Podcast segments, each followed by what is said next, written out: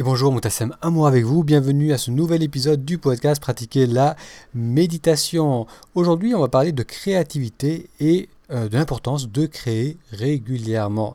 Si c'est la première fois que vous découvrez ces épisodes, bienvenue à Pratiquer la méditation. Dans ce podcast, on parle de méditation, mais aussi de connaissance de soi et de connaissance des autres. Cet épisode a été enregistré en tant que vidéo et vous allez entendre le bruit des grillons, c'est ce que l'on entend en arrière-plan. J'ai fait cette vidéo dans le sud de la France en été. Euh, vous pouvez la voir, vous pouvez retrouver cette vidéo et plein d'autres vidéos en allant sur YouTube et en faisant une recherche, pratiquer la méditation.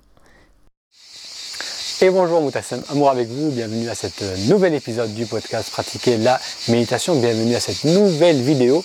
Aujourd'hui j'aimerais vous parler de l'importance de créer, de créer régulièrement.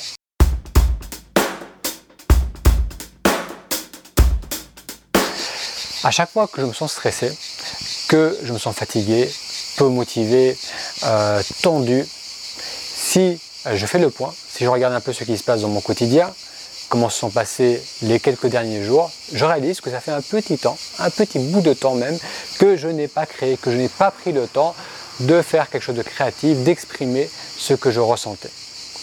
Et à chaque fois que je ne fais pas ça, eh bien, le stress revient, euh, la fatigue, les tensions.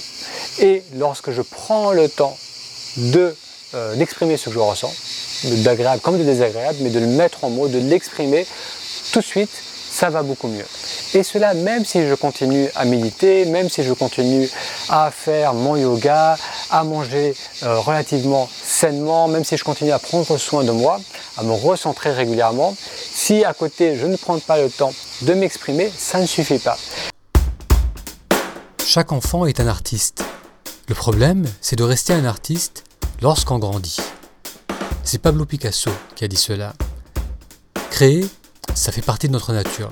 En tant qu'enfant, on crée et puis, petit à petit, on arrête de le faire. On se laisse prendre par nos préoccupations et on passe de moins en moins de temps à créer. Donc je ressens qu'il y a euh, beaucoup d'importance à revenir vers soi, à se recentrer, à faire toutes ces choses qui, l'on sait, euh, nous font du bien. Euh, donc pour se régénérer, pour se ressourcer, pour tourner attention vers soi, voir ce qui se, passe en soi. Mais tout aussi important, c'est d'exprimer cela.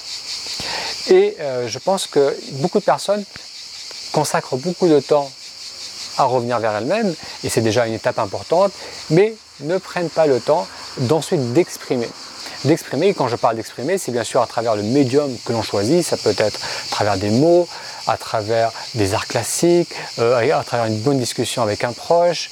Euh, trouver le moyen de matérialiser ce qu'on ressent. Donc d'une part, on tourne l'attention vers soi, on voit ce qui se passe en soi, et après, à côté, on va exprimer cela, on va matérialiser cela. S'il n'y a pas cette circulation entre le retour vers moi à travers la méditation, les étirements, l'introspection, la lecture, si à côté de cela il n'y a pas euh, l'expression, eh bien j'ai l'impression que ça ne circule pas aussi bien. Et il va y avoir un sentiment de manque, il va y avoir de l'ennui, il va y avoir un sentiment d'insatisfaction. Si la souffrance contraint la créativité, cela ne signifie pas qu'il faille être contraint à la souffrance pour devenir créatif.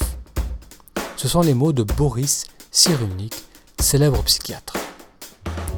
Cela veut dire en essence que c'est souvent la souffrance, l'insatisfaction qui nous amène à créer, qui nous amène à revenir vers la création, vers la nécessité de créer, mais on n'a pas besoin d'attendre de ressentir ce manque. On peut créer régulièrement, prendre l'habitude, mettre en place l'habitude de créer régulièrement. Est-ce que vous prenez le temps d'exprimer ce que vous ressentez? Comment vous pouvez le faire davantage? Quel est pour vous le meilleur moyen de faire cela euh, L'outil, le médium qui vous convient le mieux Ou vous, pensez, vous ressentez que ça passe euh, d'une manière fluide, d'une manière efficace Que d'une part vous arrivez à, bien euh, matérialiser, donc exprimer ce que vous ressentez, et d'autre part c'est perçu aussi par les autres. Donc quel est votre moyen d'expression? Je vous invite à, réfléchir à cela et ensuite mettez un petit mot. Notez dans la zone commentaire si oui, est-ce que vous prenez le temps de vous exprimer, de créer? Et si oui, quel est votre moyen d'expression favori? Merci d'avoir suivi cet épisode, cette vidéo sur euh, l'importance de créer régulièrement.